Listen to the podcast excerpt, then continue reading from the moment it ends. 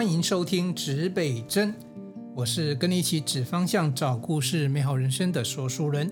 这一集呢，我们同样来到世事难料这个单元哈。不同的世代，相同的事件，我们希望不难料理。那如何不难料理呢？当然，我觉得，嗯，主要还是能够了解这两个世代有什么样的鸿沟或差异，然后有没有什么共同的。这个默契，或者是共同的一些做法，能够突破这个鸿沟。那我们持续来到了这一集哈。那现在坐在我的对面的是佳爱，来，佳爱先跟大家打声招呼。好，大家好，我是郭佳爱，然后现在是高中三年级的学生。好的，再度来到我们中年大叔跟高中女生的时间哈。好，佳爱知道我们这一集要聊什么题目吗？嗯，我们这一集是要聊暑假，对吧？暑假，对，没错。我本来想说丢个问题给你看，你会不会措手不及 啊？这就是我们这种这不同世代的那个沟通方法不太一样哈。是。好，那呃，我们来谈暑假为什么？因为现在是暑假嘛。对，现在刚好是暑假。我佳爱，你最近你有放你有放暑假的感觉吗？完全没有。为什么完全没有？因为就要准备学测，就刚好无缝接轨就。过个假日，然后就开始又继续上课，无缝接轨。对啊，因为刚刚听众朋友也听到，将来是呃即将升高三的，其实不能算准啊，因为暑假你就是算高三了，就是高三的学生嘛哈。所以我想今年比较特别，是因为比较没有暑假感觉，是因为在放暑假之前已经开始放了两个月的在家学习假。对，对那段时间比较轻松一点啊，的确啊，是真的哦。我觉得啦，就是心态其实因为见不到同学，见不到老师，就没有办法面对面。其实我觉得那个真的会比较轻松，然后心态就会比较没有那么紧绷。可是那暑假暑假有要见到同学吗？暑假暑辅的话有机会哦，那也见就是也是就是对着荧幕啦。应该没有啊，如果如果三级警戒解除，就会回到学校了吧？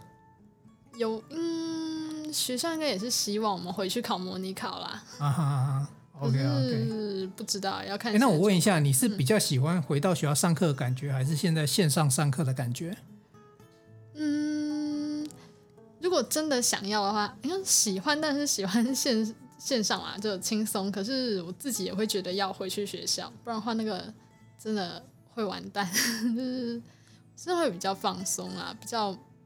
自制力没有那么高的话，就是哎，那我给你一个问题哦，如如果现在你可以选择，比如说比例，在家学习跟上课，嗯、你觉得几成就比重几比几？你觉得是最舒服的？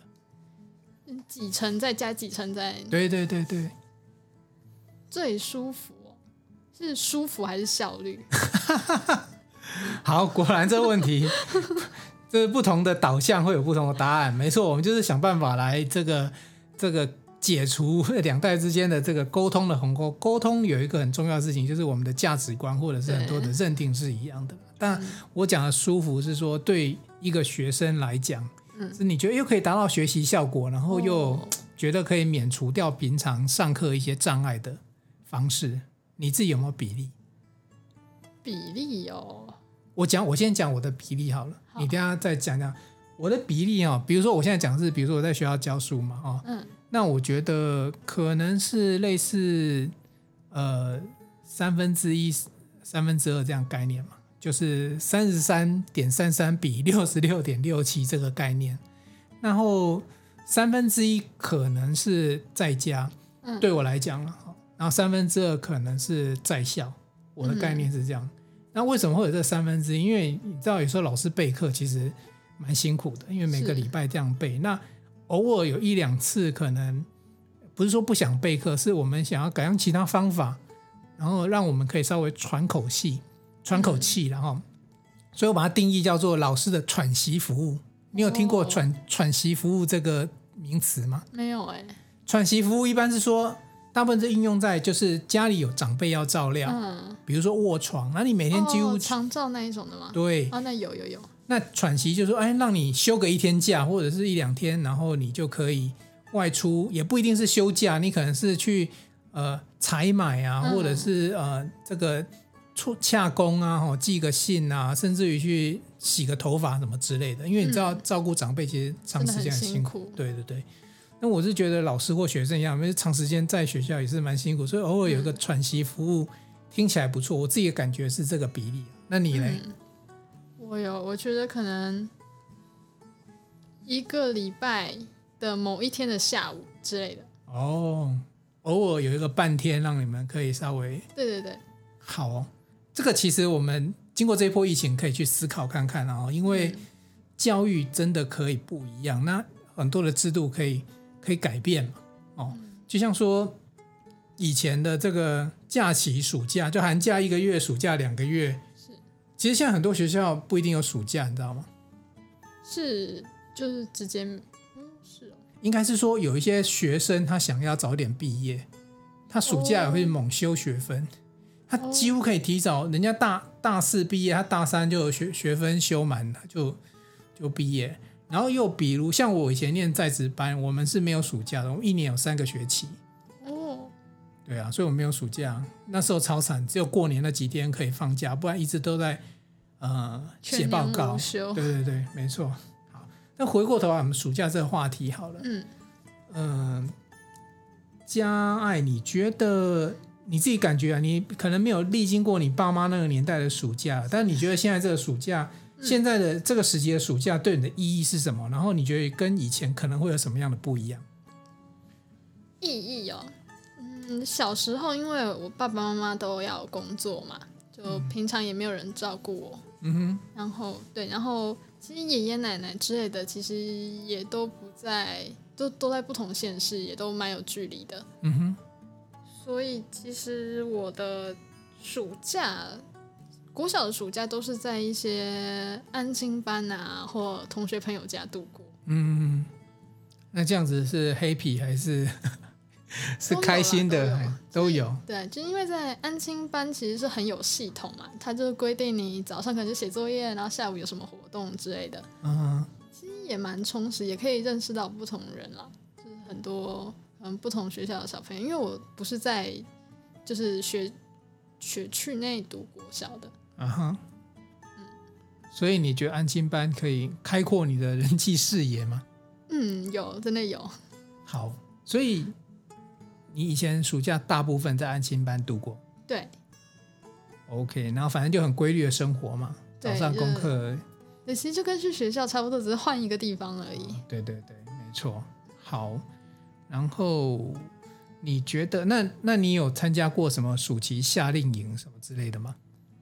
嗯，其实我还蛮少参加这种活动的。嗯哼，一方面是接送问题啦，就因为对啊，而且他可能下课，就是他可能结束营队的时候，可能是下午，可能三四点之类，可是父母的下班时间就没有办法那么的配合。嗯哼哼，对，然后我也不会特别去想说，哦，我想参加什么活动，然后去跟父母讲，所以其实也还好。嗯哼，那。暑假作业这件事情呢？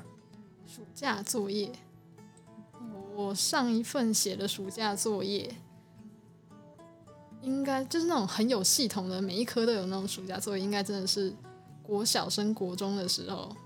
哦，国小升国中。对，可是就是那时候新学校，就国中那时候有说要写什么作业，就是什么数学要干嘛，国文要干嘛。嗯。可是那时候我都很乖的写了。然后结果新生训练结束，然后高一进去的时候，老师也呃国一进去的时候，老师也没有收。我们班导直接说：“那我们就不收作业了。”哎呦，哎呦，那老师也不想改。所以你觉得像国小国小的作业，你没什么印象吗？暑假作业？哦，有有的，还蛮多元的。多元哦，累吗？嗯，累，真的蛮累，就是。因为我们国小是那种还蛮小的学校，然后老师也很少，就老师雇的班级也都很少，所以老师们出作业也都相对用心。我觉得，嗯，就很多大学校的那种国小暑假作业，是不是都是买那种大大本子，然后里面可能就有国英数，然后就什么都有，然后一天写一回之类的。嗯，那可是我们以前小学就不是，就是老师们自己。制定的一些蛮有趣的作业，嗯嗯嗯嗯，可是这样内容就蛮多的，然后就要花很多时间去做，就是你真的可能整个暑假都要花可能一天就可能真的要花一段时间来完成，不然的话你积到最后一天再做，真的会死掉。所以，所以你有你有过那个经验嘛？就暑假末，就是快结束的时候，尾巴的时候，都拼命在赶作业。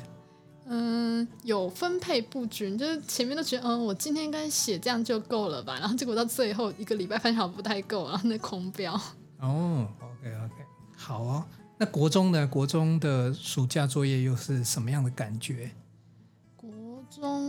国中，我觉得可能是因为我们学校会有暑期辅导，就暑辅，嗯，暑辅可能就快要一个月这样，嗯，所以其实老师不太出作业。就就其实上课本身就很多作业了。对啊，就国中老师不是都很喜欢出一些讲义呀、啊、习题作业哦。然后高中就随便你要写不写嘛。所以你们也会要买很多所谓课外那种所谓的讲义。对，我想一下哦，我等一下讲一下我们那年代了。那我们我先先透露一下，那是什么超群男一？你们现在叫什么康轩还是什么之类的？男一还是有，还是有。嗯，好哦。所以。听起来你的暑假很多时间都是在作业或者是规律的生活里面度过哈。好，这可能是你现在现在的类，就是那个呃，现在的你的暑假是别人的 type 众多 type 的一种嘛。我相信不是所有人都像郭嘉一样。对，我也不能代表所有。其实我个人听起来是蛮悲惨的。对，我我也不会特别想去跟朋友玩，就是。嗯可能我比较宅吧，就比较不喜欢往外跑。对啊，所以我只能说这是众多种类其中的一种，然后好，但是我相信这一种也不是少数啦。因为你讲第一个，比如说因为家长工作，所以小朋友去国小的时候，他不能单独在家，所以势必安排安亲班。嗯、这我想很多，嗯，哦，应该很多同学是这个样子度过的哈。然后再过来是说。呃，作业嘛，暑假作业，我想这个大同小异。我们说教育啊，然后要创新革新啊，改革啊。可是我 我讲实在话，这三十年我从来没有见过我们的作业有什么样特别的革新跟改革。就是我讲的比我我讲的东西是要有一个 benchmark，就是说对照住了。比如说，各位你知道美国的开放式教育啊，他们的学生的作业跟我们不太一样。他们经常会是，比如说老师就出一个题目哦，跟你在以前的国小小学校有点类似，就出一个题目，让你自己去图书馆找资料或做什么样的东西回来。所以他们会练习，他们会被训练做很多的类似简报、报告之类的。现在学校学生也很多了哈，但是这是其他的国家或不同文化。对，那接下来没有那么早就做这个吧？嗯，对我我呃，我们是。国可能国中开始陆续有，国小现在有一些，可是他们的很多的教育其实是所谓的开放式，并不是说不管，就是说他用导引的方式，然后让你自己去去学习去运作，所以训练出来，你看学生就有不一样的思维。嗯、我没有讲谁比较好，但是方式不一样，学生最后呈现出来的成果会不太一样。对，那我我也不不可讳言说，我们这边学生可能相对有一些比较扎实的训练了。嗯，基础比较好，啊，花比较多时间在基础啊。对，好，但是现在讲的是你现在是你这一块哈。那我现在想要讲的是说，那以前三十，就是我我我在你那个年纪的时候，嗯，就是我跟你差了快三十，那这三十中间发生什么事情哈？第一个，我我们那个年代啊比较多，我讲的也是众多 type 其中的一种哈。嗯，听众朋友，如果听到这里，你看你看你有没有什么新的 type 可以留言告诉我们？呃，很多因为家长一样都要工作哦。这三十几年唯一不变就是家长都要工作，从来没有改变成是小朋友去工作，哎，然后家长在家没这回事。对，这赚钱还是始终不变的一个改变哦。那呃，那怎么办哈、哦？那以前那个年代啊，其实也不能说没有安，不能说安亲班没有，是安亲班花钱。嗯，对。所以你知道哪边不用花钱就可以安亲吗？家里。谁的家里？谁的家里？朋友的家里？谁朋友管你啊？你小朋友送 送来我这里，有啦，你拿点费用来，那还是安还是安亲班，嗯、就变保姆班之类的嘛。阿公阿妈的家里啊，哦，不管是外公外婆还是阿公阿妈，反正你一个家庭哦，正常来讲的话，爸爸妈妈往上各有两个长辈，嗯，所以有四个长辈，至少有两个家庭可以选择，嗯，所以看你是要把他送去外公外婆家，还是送去阿公阿妈家。我想这边听到这里，很多人就点头，对对，我小时候的暑假、寒假可能不一定，因为寒假比较短，而且跨过年，嗯、那暑假两个月比较长，所以就有可能被送去。阿公阿妈，所以我们这个年代可能很多人对阿公阿妈的情感是非常深厚的，嗯，因为那两个月就会住在一起，而且每年两个月，哎，对，所以对，至少国小六年积下来，至少也累积了六二十二，也累积一年份，年 所以你有听过呃这个魔法阿妈这部电影吗？有有有，还有佐贺阿嬷。有有那个日本的那一部，对，你看啊、哦，这些这些电影的背景其实就在聊说去阿嬷家，可是去阿嬷家，可是你看还有一个哦，为什么我们都讲去阿嬷家，不是去阿公家？对，那么大家会觉得很奇怪？啊，我们要我们要去阿公阿嬷家了，我比较少听到，可是阿公阿嬷平明明就住在一起，又不是说什么分居什么之类的。对啊，因为台湾平均年龄就是男生比较寿命比较短。所以就是有时候可能是，哎，阿公已经离开，然后就阿妈还在。嗯，现在很多家庭都这样子，所以我们就习惯说去阿嬷家，所以才有什么佐贺阿嬷、魔法阿嬷，有没有？哦。然后去阿嬷家就会，因为阿嬷家很多，就像你讲的，因为阿公阿嬷长辈很多是住在乡下，嗯，就比较不方便。对，所以就会有很多故事在这时候发生了。什么？你知道以前阿嬷那种老人家长辈乡下，有时候那个厕所不是在家里面，你知道吗？厕所、啊、听过，就是或者是简称茅坑，就是在外面，就可能要出家门。对对对对对。然后你想想看，你半夜如果两点想尿尿，然后尤其是女生，那很可怕，很可怕。你要起来，然后离开那个可能三合院，然后那个房间，然后还要走到外面去，然后再走到那个厕所里面去。对，我会放一个那个小尿桶。对，你答对了。所以很多包含长辈自己那个尿盆、夜壶就是这样来的。嗯，我阿嬷家有，对，我看到过。对对对，都我其实长辈他们有这个习惯，因为可能以前是这个样子，所以他有时候他们就会比如说呃上洗手间，啊晚上起来啊就是直接用那尿盆。所以我小时候都还有帮我阿嬷倒过尿盆、洗过那个夜壶那件事情。我、嗯、现在讲这种事情，很很多人可能会觉得很可怕，不知道那什么一回事，明明。洗手间 就在房间旁边之类的，好，好，这是一种，这是一种情形嘛，就是暑假可能会回到阿公阿妈家。那另外一种呢，就是像我小时候家里，我们家里是开店面的，对，就是类似用酒干妈店哦，就是小时候算是干妈店了，然后就是什么都卖，所以其实我我小时候蛮幸福的，就是说。对了，我现在也只能说，我现在这种身材，小时候可能跟这种幸福有关系。就是我们家，比如说那汽水饮料啊，就是那小孩子的天堂，对，就是随手可得这样子。所以，哎，我小时候还研究一种研研究过一件事情哦，你知道那个、嗯、以前我们的易开罐啊，书跑，嗯，啊，然后我不知道现在有没有，现在应该没有，没看过。就拉开里面那个铁环，拉开啊，嗯，拉开里面会有那个那个中奖资讯，比如说再来一罐。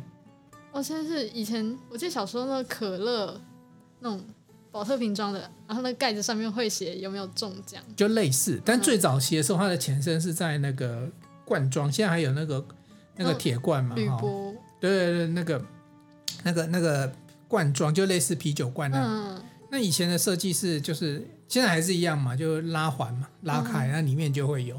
以前很流行的事情哦。然后我小时候因为在那个在那个环境底下。我甚至去做一件事情，好了，我妈可能不会听这 podcast 啊，你要原谅我。一小小时候，我曾经浪费过家里很多的饮料，在做什么？我在研究那个罐子有没有任何记号，跟再来一瓶、再来一罐这件事情有正相关。哦，就看上面有没有什么小记号，可以看外观就知道它里面有没有中奖。对，然后真不幸，还真的被我研究出来，还真的有这个那个。小记号。对，我现在是觉得，我后来念工程，可能那样这种这种科学求知欲望还是有的嘛。就是我们去，你看那种什么正相关啊，什么这是是工程师他们在用的用语啊。其实我们就在做这件事情。那我就观察，可是观察要做大量的实验。嗯，大数据。哎，对对对，就是比如说我们要喝，我们要可能喝上百罐才 得到一个结论。嗯。那我还记得以前那个好像是舒跑吧，还是哪一哪一个牌子？就是说我研究出来一个结论，就是。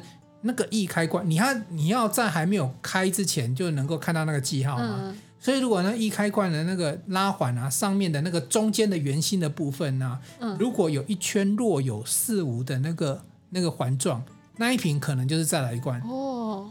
所以我我后来研究出来之后，得了心得就很开心，因为我就可以呃十拿九稳的，每一次喝都再来一罐。哦，所以小时候去我们家买东西，他就买不到再来一罐。哦，对啊，这样也不错，帮家里 就就 把自己的那个喝下来，就都停都停回来了。对，可是也花了不少不少成本做实验了哦。所以像我们那可是这种事情，大概就是比如说暑假很闲，嗯，就在家里，然后没事干。那我们一样，我们比如说家里就打了弄了一个小桌子，然后写写暑假作业。然后因为我们家在山上嘛，然后。很深的印象就是有虫鸣鸟叫，然后整个夏天都是那种虫的声音这样，所以虫对我来那个蝉呐、啊，不能讲虫了，蝉叫声，夏天你知道很多吗？嗯，对，尤其你住郊区的话，更多很会很习惯，然后就觉得啊，这就是夏天的感觉，嗯，甚至夏天有一种味道，不是汗臭味哦，是那个午后雷阵雨完那个味道。那是一种闷闷的，那是一种，哎，确实啊，但是下完雨之后，就是会有那种味道，没错。嗯，对，那个那个也是，像最近前一阵子缺水，就很需要那个味道。嗯，对，然后夏天真的夏天有夏天它自己的味道，不管是说是泥土啊，或者是草或者树什么，嗯、我就觉得夏天你就很能够感受那是夏天。那，哎，佳颖，你知道为什么要有夏，为什么要暑假吗？因为。小时候听就是大家讲，老师讲是因为太热，是吗？太热，然后会没有办法让大家专注学习之类的，那就干脆让大家放假。对了，我觉得这是主要原因啊，因为真的，可是现在夏天又更热。对，对，都在冷气房里面啊，其实。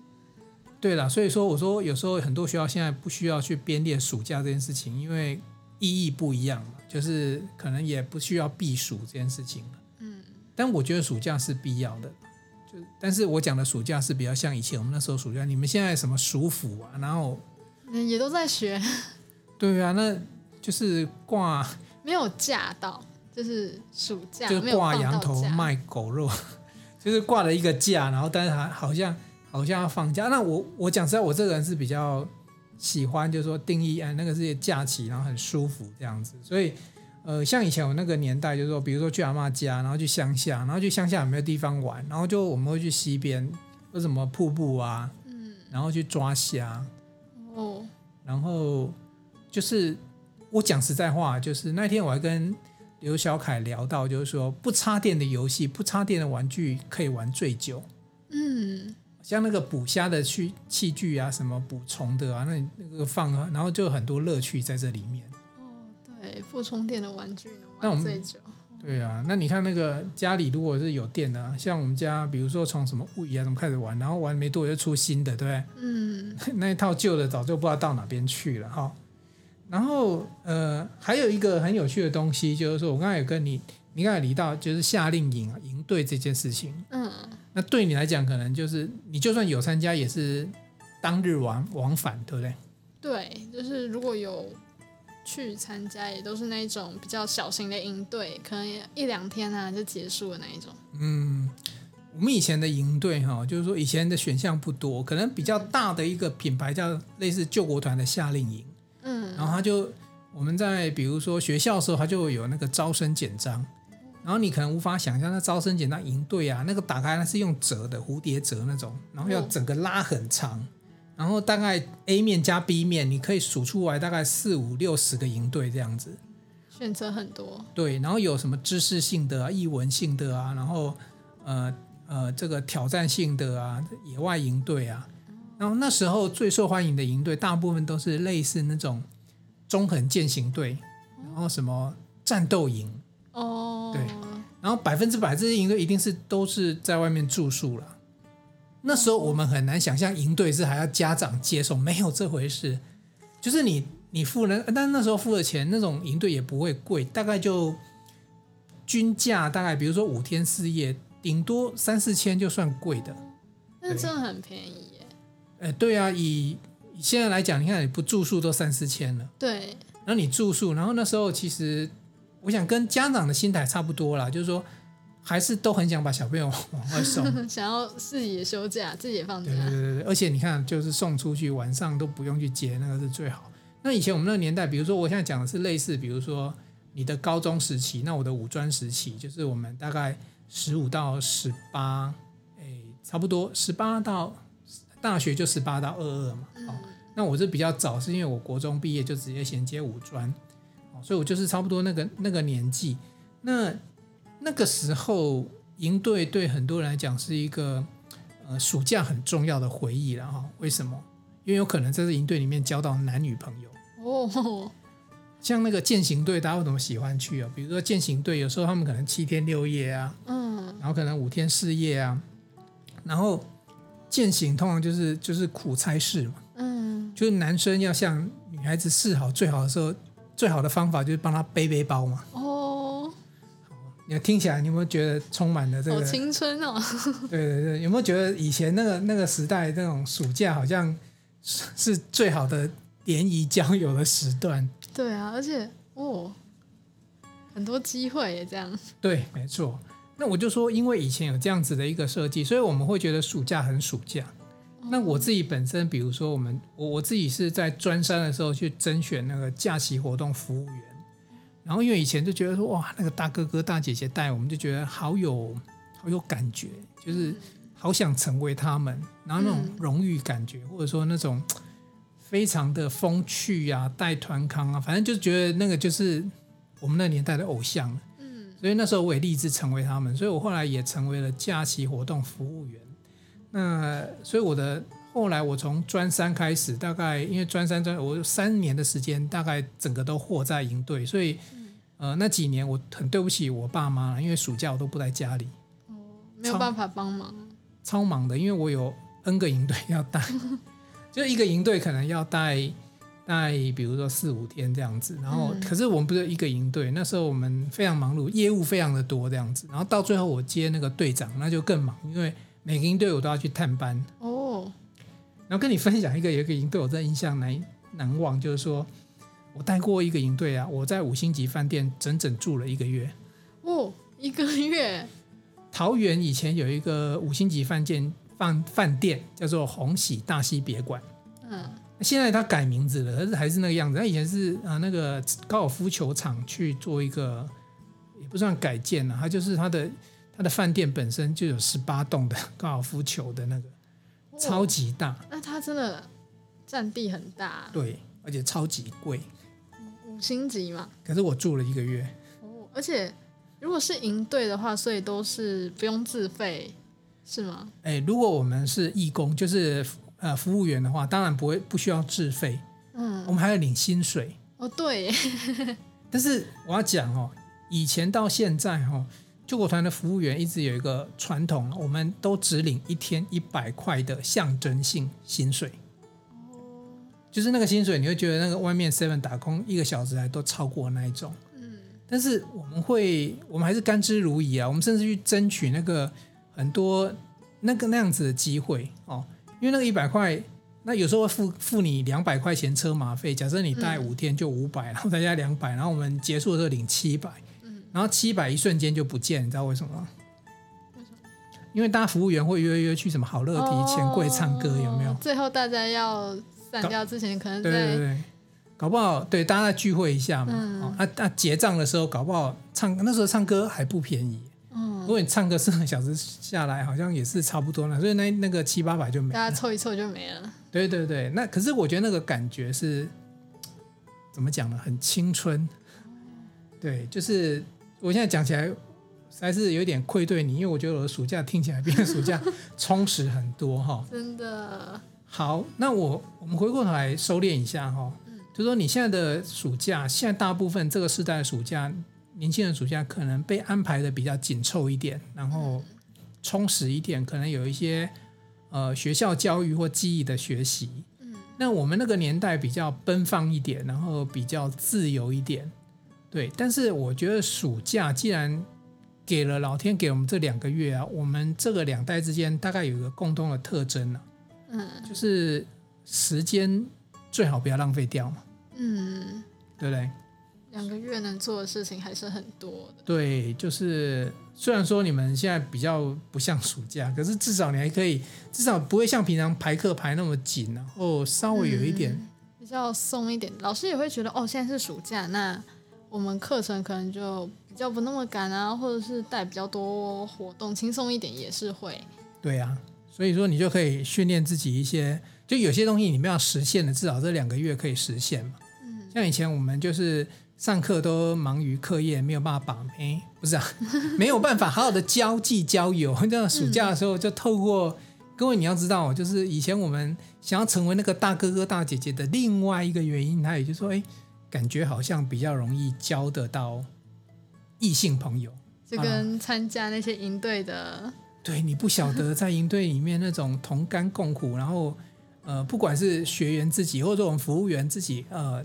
一起去办理一个营队，其实都很容易有情愫的产生，革命情感。对对对，没错没错哈。所以呃，即使我们不是在所谓的充电啊，不是真的在进修了，可是我觉得那个、嗯、呃，以前有一首歌叫做《年轻不要留白》。哦，有有听过歌没？好，对，就是还是一个重点啊，就是说你想想看，从国小，国小当然有国小的过法哈，然后国中、嗯、高中、大学，其实。这两个月的时间，我自己会觉得啦，不管你怎么玩，我怎么玩，简单来讲，不要让时间就这样子不见了。嗯，然后不要到八月底才想死定了，九月份要交什么暑假作业，然 后什么都没做怎么办？对对对，我我给一个建议，你给一个建议啊，给大家啊，比如说你这个时代，你给大家一个暑假建议，那我给的建议是这样子，你这两个月你做好一件事情，比如说拿把吉他。练好八个和弦，或者练会一首歌，那你就慢慢做。那你想想看哦，你两个月至少会弹一首歌。最近呃，你的妹妹的，哎，你的 你的校友 来跟我借把吉他嘛。嗯，据说他最近已经练会了一首歌。对，然后他最近也很顺利的，听说有有申请上他理想中的高中。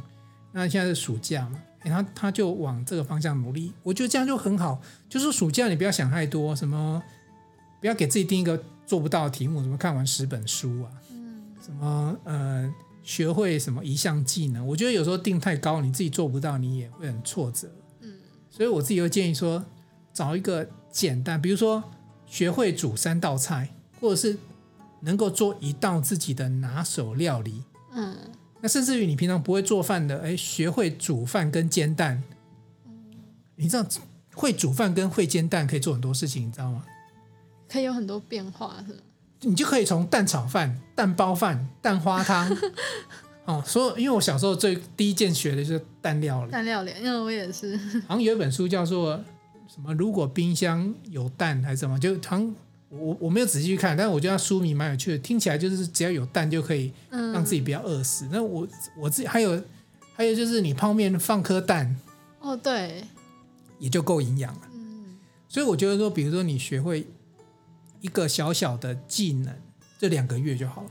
嗯，就是然后就成就达成，然后有很如果你学生毕业前有五六个暑假，那就有五六个技能。如果呃，你学音乐，学吉他、弹钢琴，你至少会弹五六首、七八首。嗯，好，我的建议到这边，你呢？我吗？嗯，我觉得时间分配还是最重要的。嗯，就是两个月，其实说长不长，说短不短，一下咻就过去了。嗯，就是还是要好好的分配。其实不管是暑假作业，还是像刚刚说学一个技能也好，嗯，是可能说。可以，我觉得可以每个礼拜或每一天定一个小目标，比如说我进度要到哪里，可能是我生活本来就想要过的规律。嗯嗯，我可能会想说，哦，我就算是暑假，我也会想要，比如说七点多就起床，我不会想要特别说，哦，那我睡到中午。你真是一个 不会浪费时间的孩子啊！我就想说，好，那我因为我平常像我高中坐校车的话，其实我五点半左右就要起床了，嗯，就是超级早。然后我现在突然七点起床，对我来说真的是多睡很多。嗯哼，对，我可能七点起来，然后可能吃早餐，弄一弄，摸一摸，好，然后八点开始做什么做什么，然后我可能会定一个简单的行程表，虽然不一定会每天都。压时间，就比如说哦，我就八点就开始读书之类的，那、嗯、至少有个表可以让我照着它做，我就会觉得我的时间比较没有那么浪费，不会觉得你过完一个暑假之后，你什么事情都没做。嗯哼哼，所以嗯、呃，简单来讲叫自律，嗯，就是说时，尤其是时间上的自律。对，不然很快两个月就不见了。对，你看现在手机，然后你打开一个 IG，打开一个什么东西，划一划，哇，就没了。漂亮，我觉得你讲的这很棒哈。好，我来总结一下，其实这一小段的节目呢，就是不呃，不仅只是分享过去啊，我那那个年代的暑假的的氛围，跟现在暑假的一些某一种，当然我们都是很众多 type 其中一种了，嗯、但是我们两个也给大家一点分享跟建议，就是说，我的建议是。呃，透过暑假要求，或者是呃想办法逼自己学好一个技能，或者是做好某一件事情，嗯，搞不好哪怕只是把房间打扫干净，哦，这很重要。就是就是就是让暑假有成果。可是我觉得嘉爱他提到一个更重要的是自律，尤其像提到时间自律，因为我刚才讲的是成果要做事情，可是如果你自己不会规划时间，那根本做不到。嗯，对，所以暑假开始的时候，那个时间规划表就是。什么时候该做哪些事情？那个自律的时间规划要先出来，才不会时间到又八月底了。对啊，然后 真的会手忙脚乱，到时候。对，好，那今天我们这一集节目呢，谈这个世事难料的这个。题目叫暑假。那如果大家有什么样的一些对暑假不同的想法，也欢迎在这个 Apple Podcast 的底下留言跟我们去分享。那喜欢的话，帮我们这个这个按个五星，然后这个留个言告诉我们。那也我们还有陆续有很多的话题要跟大家分享。那这一集我们就先进行到这里喽。嗯，好吧，我们一起跟观众朋友说拜拜，拜拜。东南西北指方向，找故事，真人生，指北针一起美好你我的人生。我们下一集见喽，拜。